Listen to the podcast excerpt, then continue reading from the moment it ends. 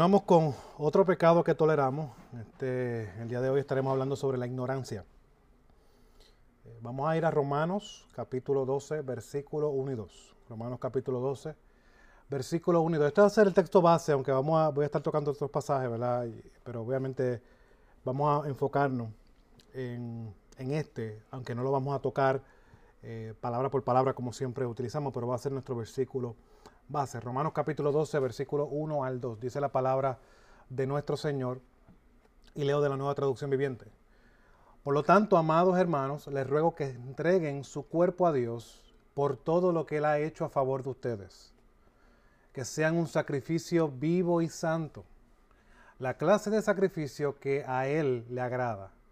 Esa es la verdadera forma de adorarlo.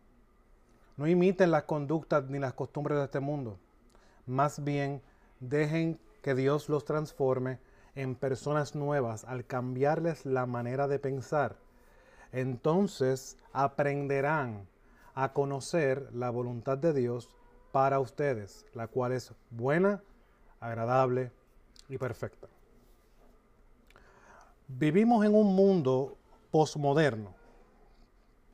Y esta posmodernidad lo que apunta es, es que abraza todo, todo es, eh, lo abraza todo, todo es verdad y también a la misma vez lo rechaza todo.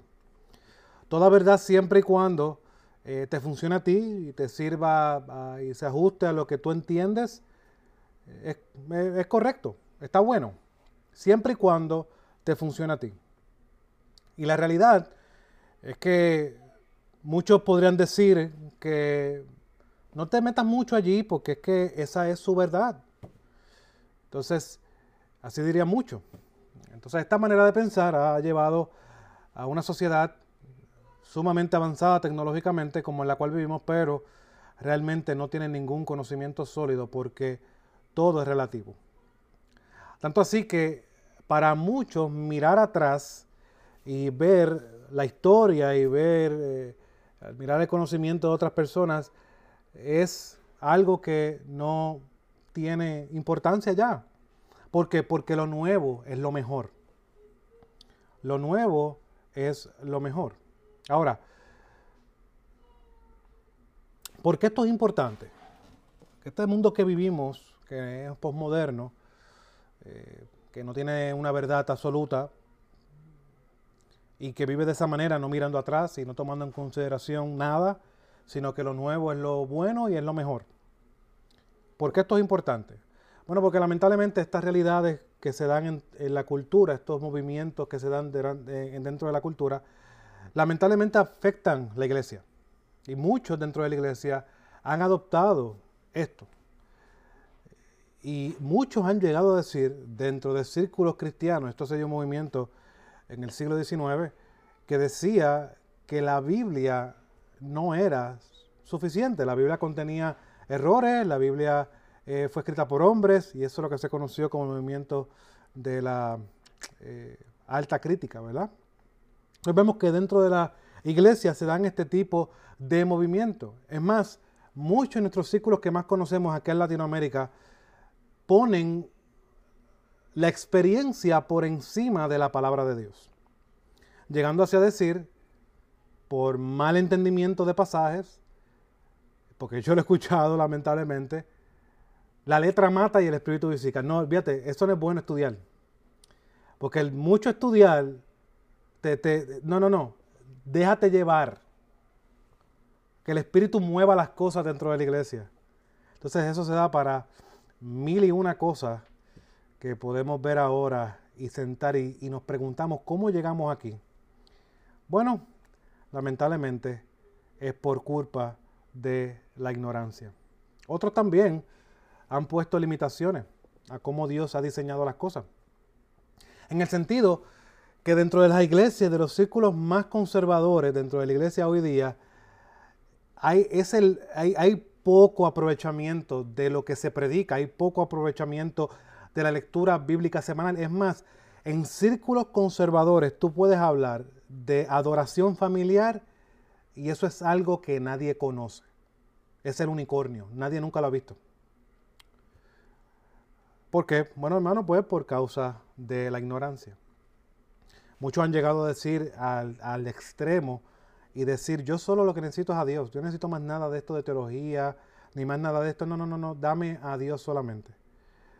Entonces, lamentablemente, otros toman la postura de que tienen limitaciones físicas y sus excusas son, es que yo no soy eh, tan inteligente, yo no, yo no tengo la memoria a mí, no me da eh, para estar estudiando tanta cosa. Vemos todo este tipo de cosas que se unen. Ahora, la pregunta que nos compete a nosotros, he traído varios extremos, ¿verdad? De eh, teólogos cristianos, lo pongo entre comillas para que me esté escuchando, que llegan a estos extremos que niegan la Biblia, personas que pueden tener excusa, personas que se han llevado eh, por eh, eh, las emociones, ponen las emociones por encima de la palabra de Dios. Ahora, ¿será todo esto cierto? ¿Realmente usted ha escuchado ejemplos vivos de algo que le ha sucedido en su, en su carrera cristiana, en su, en su correr, que haya visto que esto sucede? Yo sí, y puedo dar fe de eso.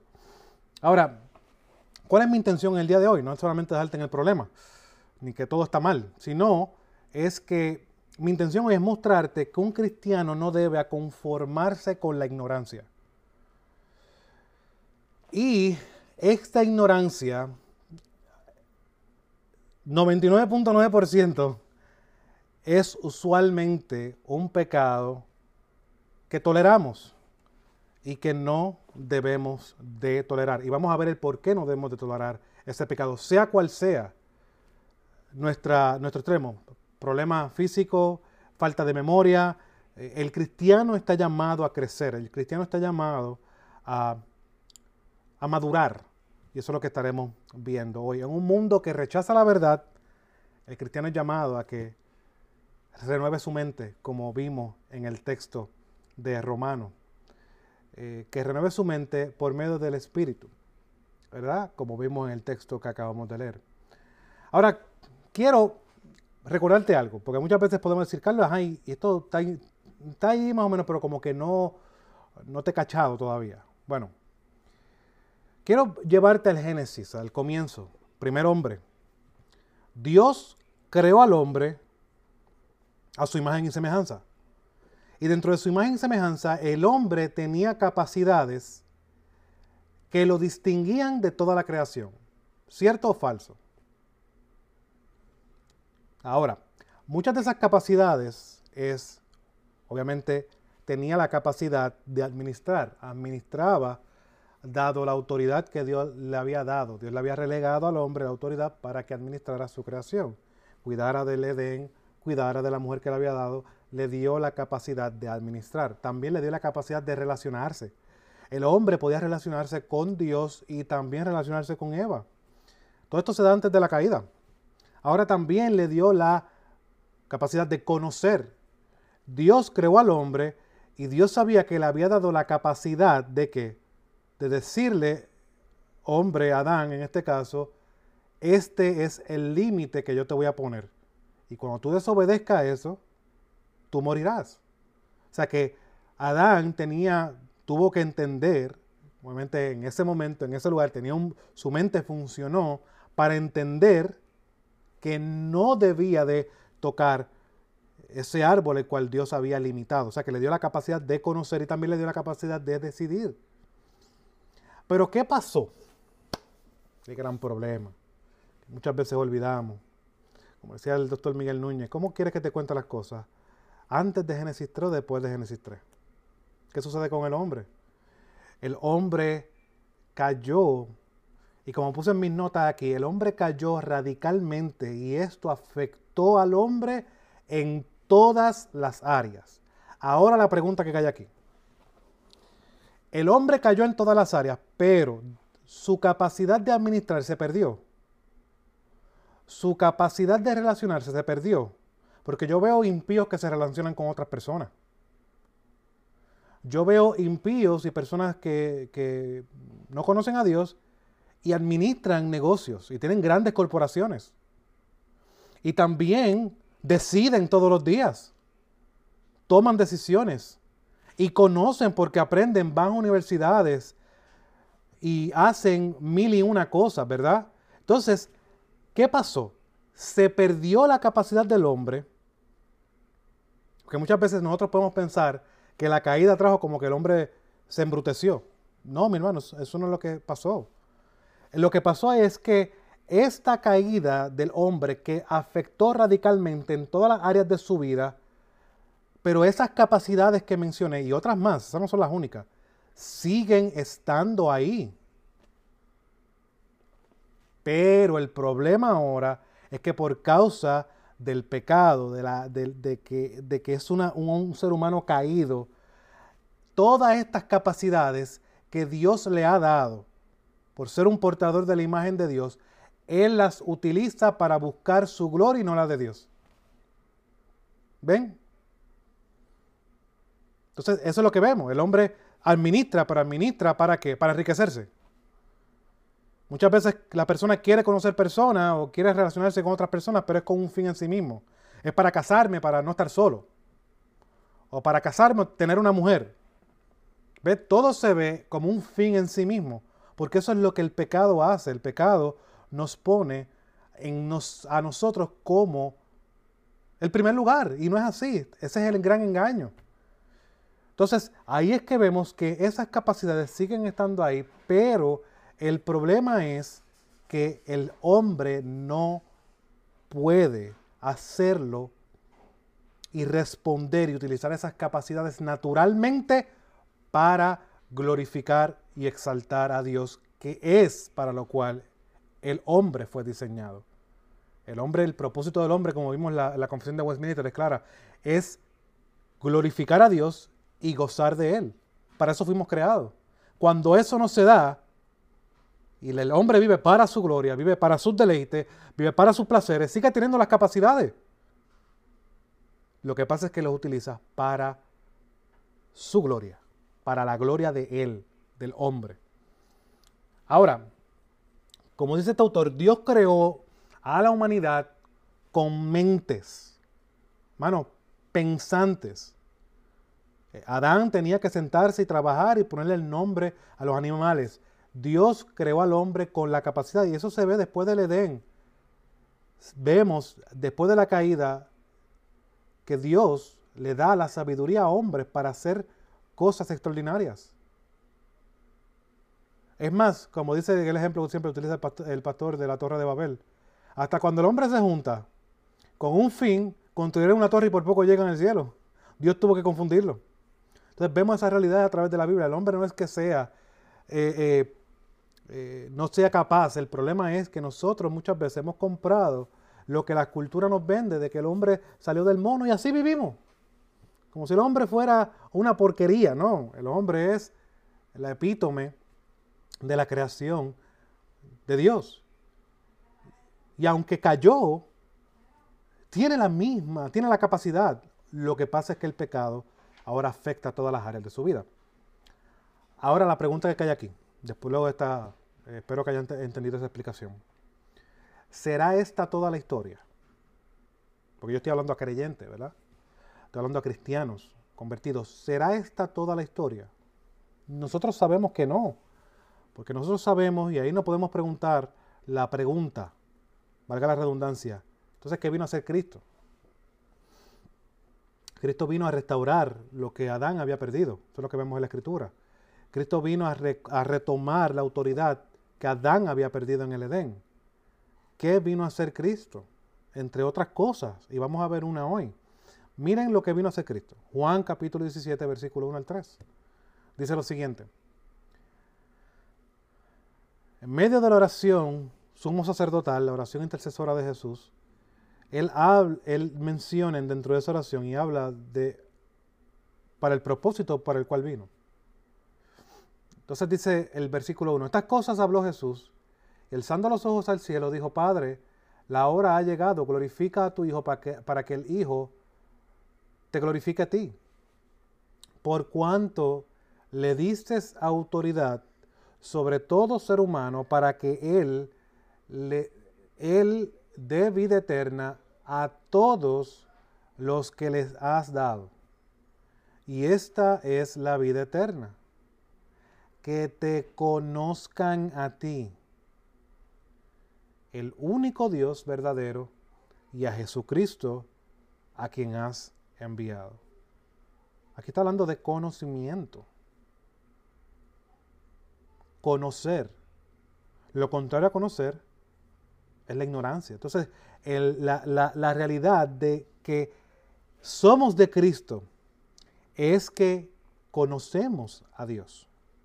Conocemos a Dios, al único Dios verdadero y a Jesucristo a quien has enviado.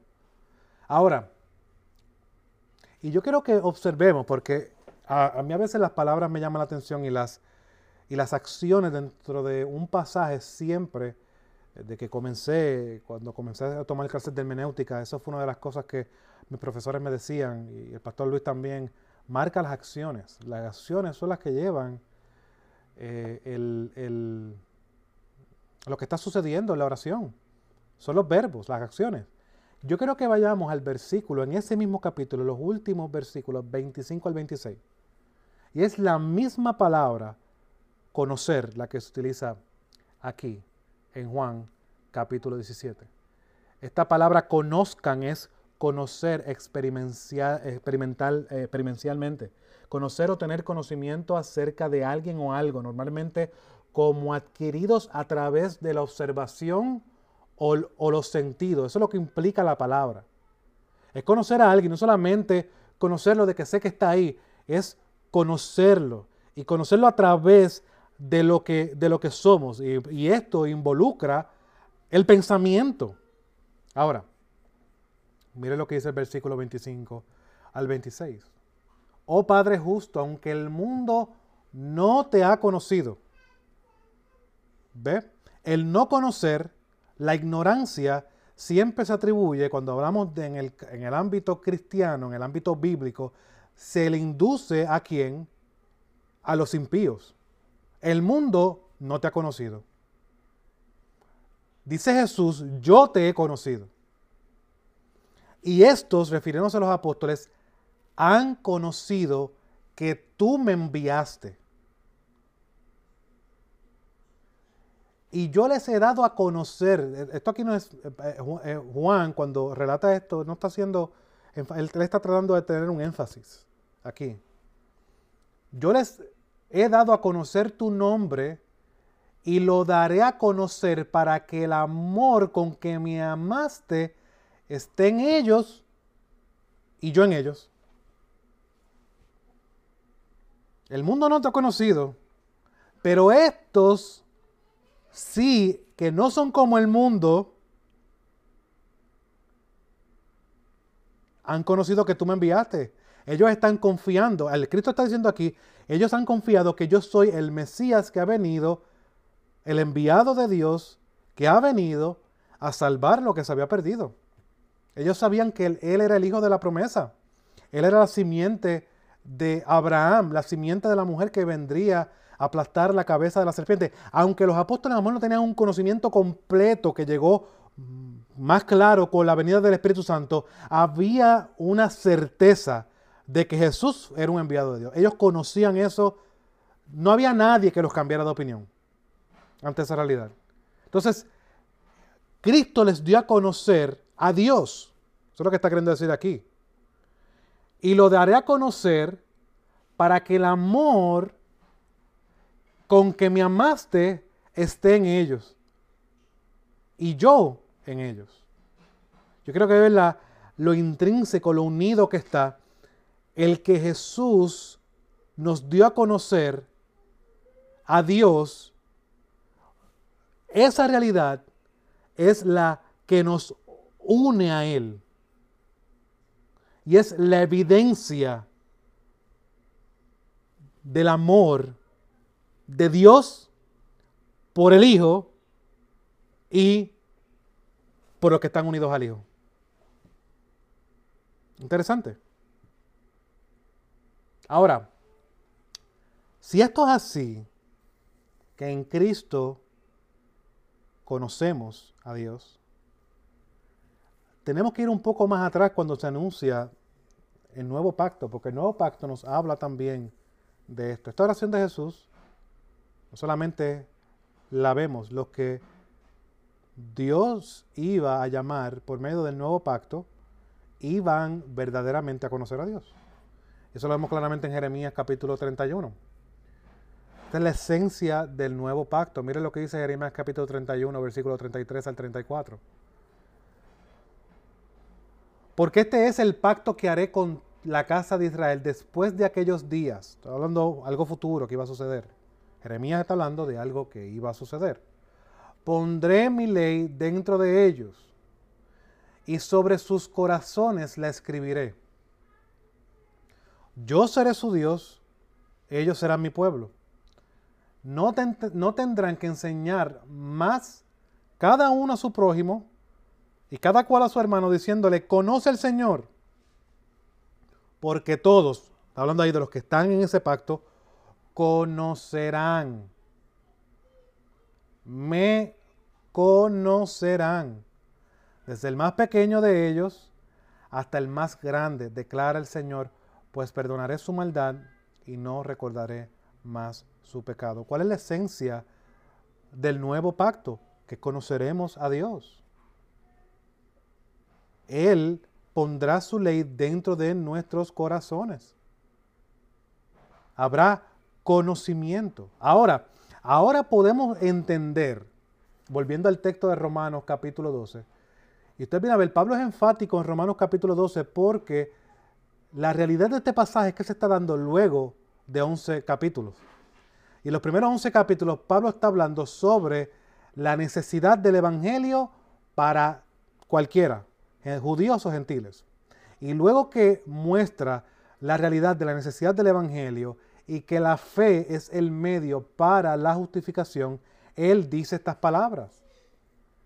Por lo tanto, amados hermanos, les ruego que entreguen su cuerpo a Dios por todo lo que Él ha hecho a favor de ustedes.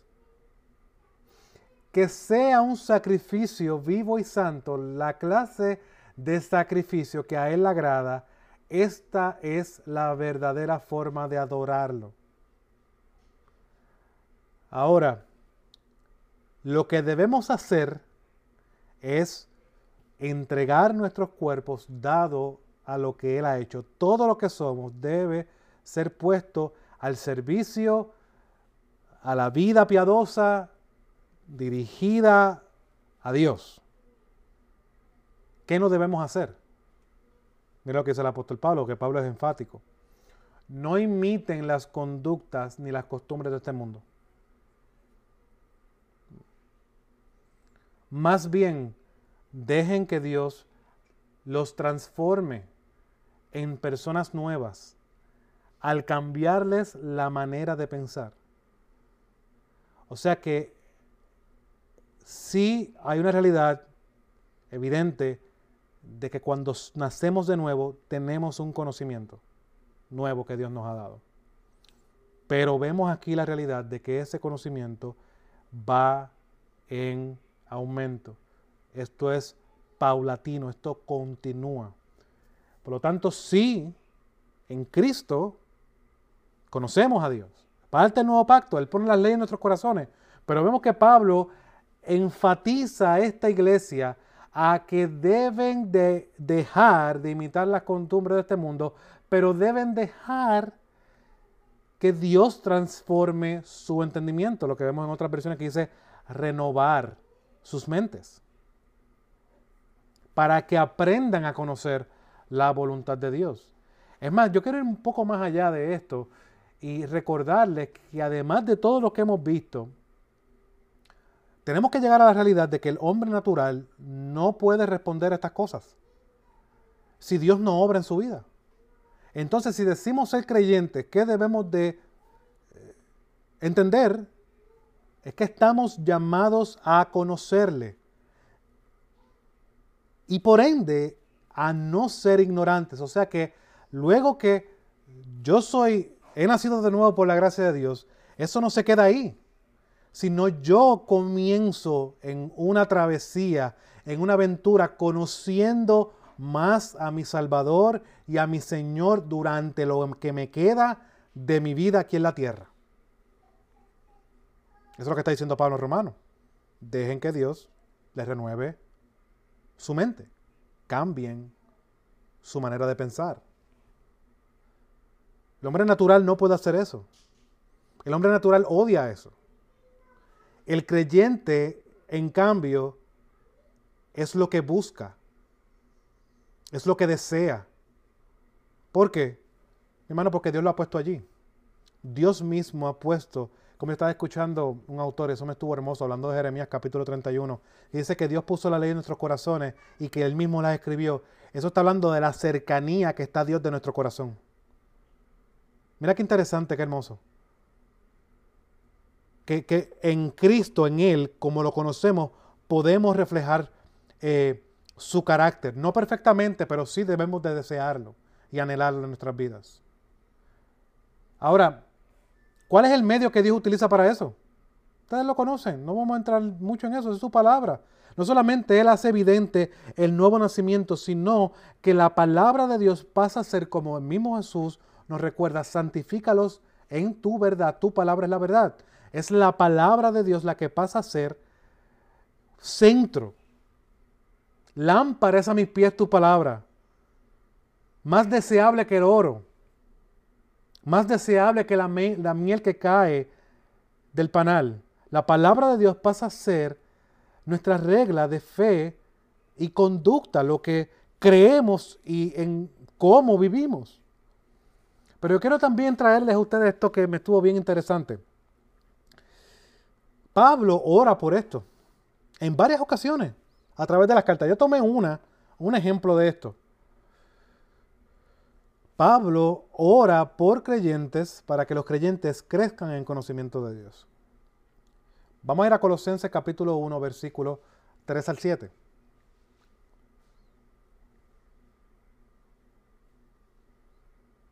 Perdón, discúlpeme. Colosenses capítulo 1, versículos 9 y 10.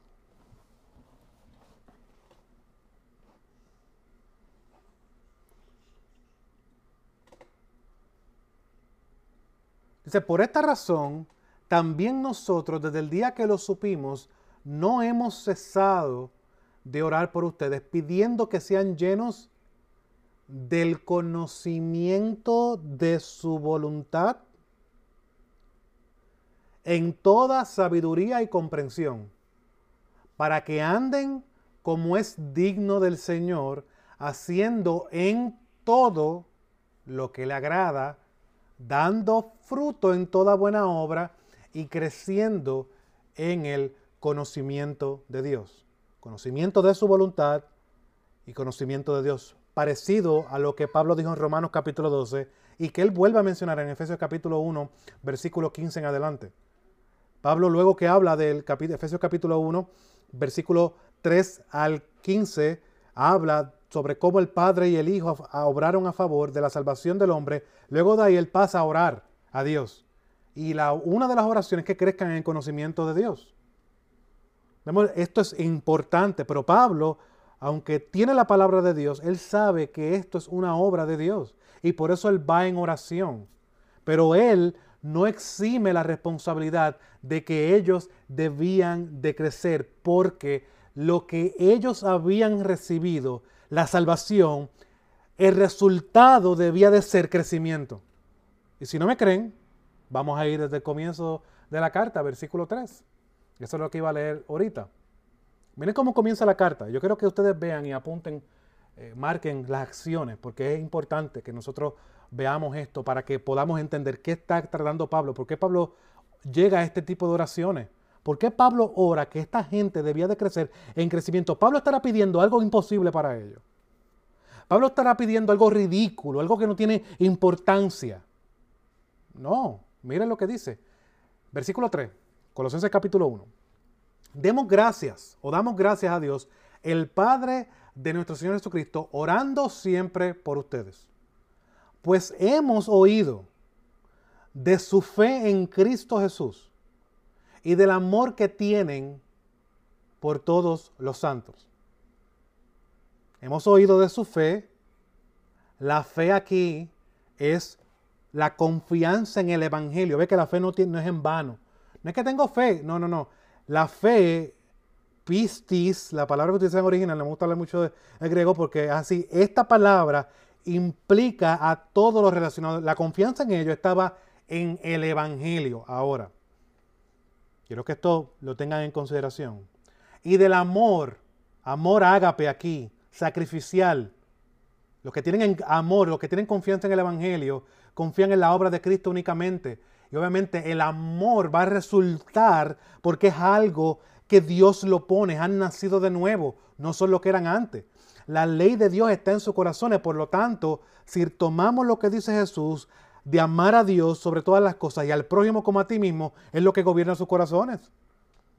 Son gente que va a amar al prójimo, va a servirle, va a predicar el Evangelio, porque Dios lo puso ahí. y del amor que tienen por todos los santos. A causa de la esperanza reservada para ustedes en el cielo. ¿Ok? Pablo, ¿y esa esperanza qué tiene que ver? ¿Qué es esa esperanza? Hermano, la esperanza de la salvación, de la obra culminada de Cristo, de todo lo que la consumación, de la realidad de que el que comenzó la obra la va a terminar. Esa realidad, esa esperanza que está reservada en los cielos, que es segura. ¿Qué dice Pablo de esto ahora? Versículo 5b.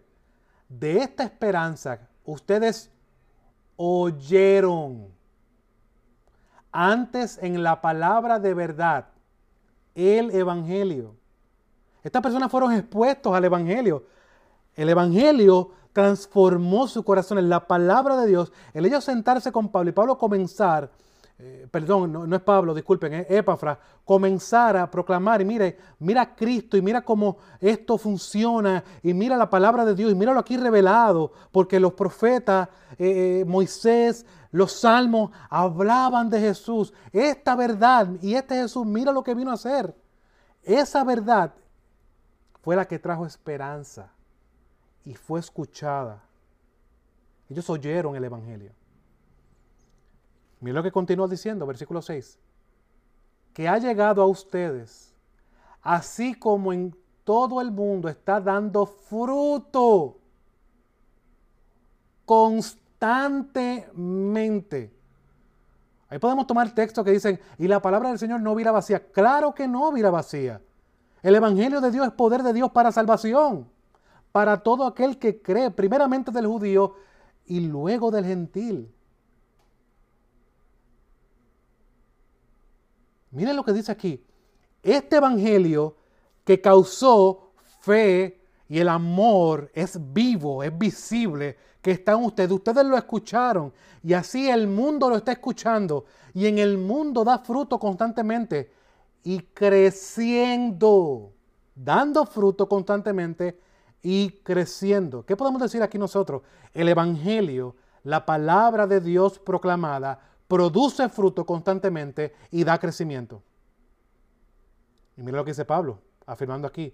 Así, esta palabra, este evangelio, lo ha estado haciendo también en ustedes desde el día que oyeron. ¿Y qué? Y comprendieron la gracia de Dios en verdad. No solamente esto, versículo 7. Así ustedes lo aprendieron de Epafras. Adiós, pero sí, Dios escoge los medios. Dios siempre tiene orden en su iglesia y uno siempre que proclama el Evangelio. Nuestro amado consiervo, quien es fiel servidor de Cristo de parte nuestra, el cual también nos informó acerca del amor de ustedes en el Espíritu. Épafa aquí también tenía probablemente pastor de una iglesia, pastor de una de las iglesias que, que trabajó en medio de estos creyentes, informa acerca del amor, da cuenta, se rinde cuenta. Claro, mi hermano, aquí no hay lobo solitario. Ahora, cuando vamos al versículo 9, Vemos que Pablo ora por esto. Ora que ellos continúen. Ya ellos estaban dando fruto. Yo creo que ahora, pueden entender el pasaje. Ellos estaban dando frutos ya. Pero Pablo ora para que continúen creciendo en esos frutos. Por lo tanto, el deseo de Pablo es que crezcan en el conocimiento de Dios y este conocimiento de Dios, por lo que Pablo ora, debe madurar, debe crecer. Por mira, y vamos más adelante, capítulo 3, para que ustedes vean lo práctico muchas veces que son estas cartas. 3, versículo 10 de Colosenses. Y voy a leerlo desde el versículo 5. Ya quedamos lo mismo que Pablo está diciendo en el capítulo 1. Lo vuelvo a recordar, pero de una manera más práctica. Porque ya ellos tenían el Evangelio, ellos eran de Cristo. Por lo tanto, consideren los miembros de su cuerpo terrenal como muertos a la fornicación, la impureza, las pasiones, los malos deseos y la avaricia que es idólatra. Pues la ira de Dios vendrá sobre los hijos de desobediencia por causa de estas cosas, en las cuales ustedes anduvieron en otro tiempo cuando vivían en ellas. Pero ahora desechen también todo esto, ira, enojo, malicia insultos, lenguaje ofensivo de su boca, dejen de mentirse los unos a los otros, puesto que han desechado al viejo hombre con sus malos hábitos. Y se han vestido del nuevo hombre, el cual se va renovando hacia un verdadero conocimiento conforme a la imagen de aquel que lo creó. Versículo 10. Y se han vestido del nuevo hombre, el cual se va renovando hacia un verdadero conocimiento conforme a la imagen de aquel que lo creó. Hmm, interesante. Bueno, este conocimiento no es para hacer nuestras cabezas grandes. Porque muchas veces hemos comprado lo que el mundo ha comprado. Por eso traje en nuestro comienzo la, la posmodernidad y lo que apunta de que no hay una verdad absoluta. Y muchos dentro de las iglesias, siempre y cuando yo lo crea como yo debo de creerlo, estoy bien y no me importa lo que diga la gente. No, mi hermano. La palabra de Dios, si realmente usted ha nacido de nuevo, el llamado a que ese conocimiento de Dios, que Dios ha puesto en su corazón, debe ir madurando, debe ir creciendo. ¿Por qué? Hermano, porque el fin es frutos el fin es una vida transformada. Ese es el fin. ¿Para qué Dios te llamó? Por lo tanto, lo que trato de decir con esto, cualquier excusa, cualquiera, hermano, debe ser echada a un lado. Sí vamos a tener limitaciones. Sí nuestros cuerpos se van a envejecer sí van a haber enfermedades que van a, afectar nuestra memoria o nuestros viejos estilos de vida que muchas veces afectan nuestra, nuestra vida, pero no es excusa, porque debemos de recordar algo siempre, nuestro corazón es engañoso. Y muchas veces las excusas se pueden convertir en una justificación para tolerar el pecado de la ignorancia. Miren cómo dice Jason Helopoulos, una, una cita que, que compartí en, nuestra página de Facebook en el día de ayer. En un sentido muy real, no, no estamos creciendo en el conocimiento de Dios a menos que estemos dando fruto para la gloria de Dios. Y no estamos creciendo en fruto para la gloria de Dios a menos que estemos creciendo en conocimiento de Dios. Ahora la pregunta que te dejo aquí. ¿Está creciendo? Y si está creciendo,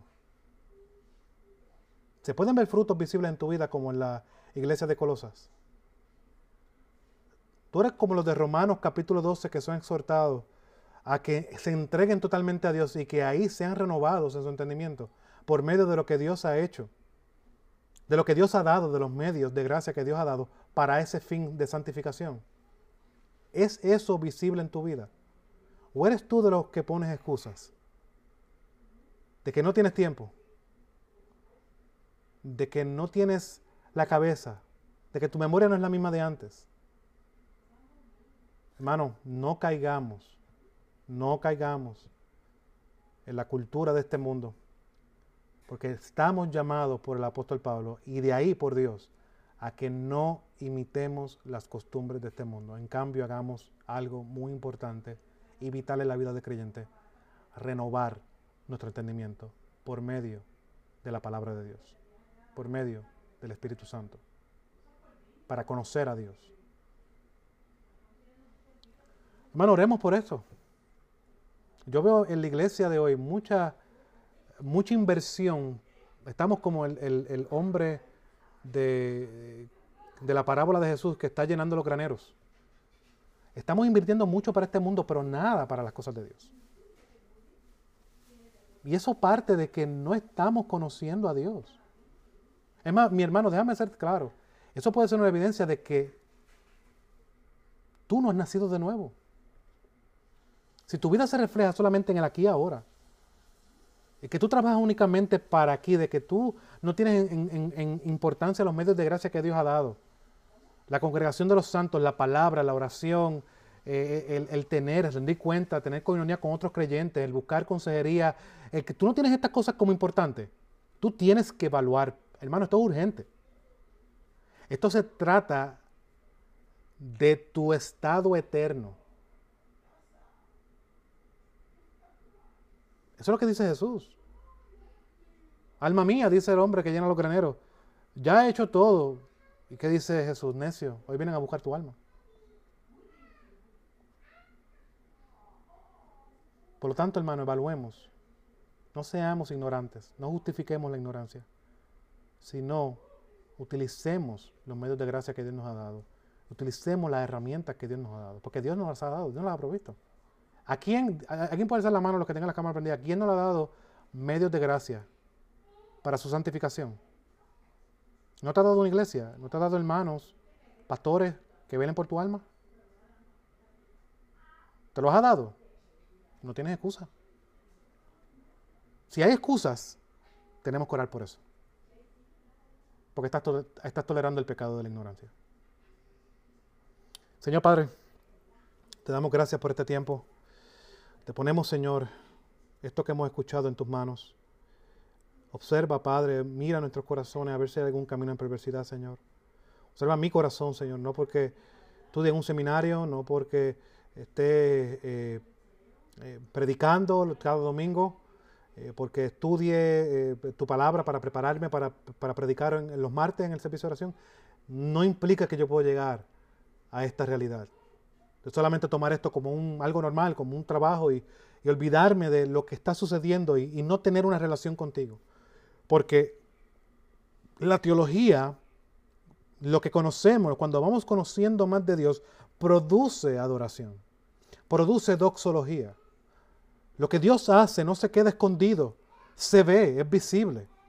Señor, yo te pido por mí, te pido por todos mis hermanos, Padre, que evaluemos nuestra vida a la luz de tu palabra, no de lo que yo creo, no de lo que me enseñaron, no de lo que, cómo yo lo entiendo, no eh, como yo espero que sean las cosas, no, no, Señor, a la luz de tu palabra, Señor, que seamos bíblicos. Bíblicos no solamente somos cuando estamos juzgando al mundo, debemos de ser bíblicos comenzando con nosotros. Señor, yo lo estoy haciendo. Se ven frutos en mi vida. O yo estoy expectando que el hermano o mi familiar haga algo que yo no hago. O que viva de una manera que yo no vivo. Señor, ayúdanos, Señor, a ser serios en estas verdades que hemos escuchado. A no tolerar la ignorancia, sino someternos a tu voluntad de que tú nos has creado en Cristo para ahora poder verdaderamente conocerte y crecer en conocimiento en ti. Ese conocimiento en ti va a producir una vida que te glorifique. Esto no es que a lo mejor resultará, esto no es que puede ser que surja. No, no, no, Señor, tú lo haces. El que comenzó la obra la va a terminar en el día de Cristo. Eso no hay nadie quien detenga eso. El que decreta el fin desde el principio lo ha dicho así y así va a ser. Y ese es el Dios en el cual yo confío. Y ese es el Dios en que los hombres de Hebreos capítulo 11 confiaron y pusieron su fe, a lo mejor no perfecta, a lo mejor no grande, pero su fe la pusieron plenamente en ese Dios. Y esa fe dio frutos. Porque tenemos un capítulo que habla de ellos. Padre, ayúdanos, Señor, a ser hombres y mujeres que confiemos verdaderamente en ti, completamente en ti. Y Señor, que seamos usados para tu gloria en el área que tú nos has puesto, con nuestro matrimonio, con la crianza de nuestros hijos, no haciéndolo como un fin en sí mismo, sino, Padre, con el fin de que yo tengo una nueva identidad y que mi llamado ahora es vivir para tu gloria. Padre, te lo pedimos, te lo rogamos en el nombre de tu amado Jesús. Amén y amén. ピッ!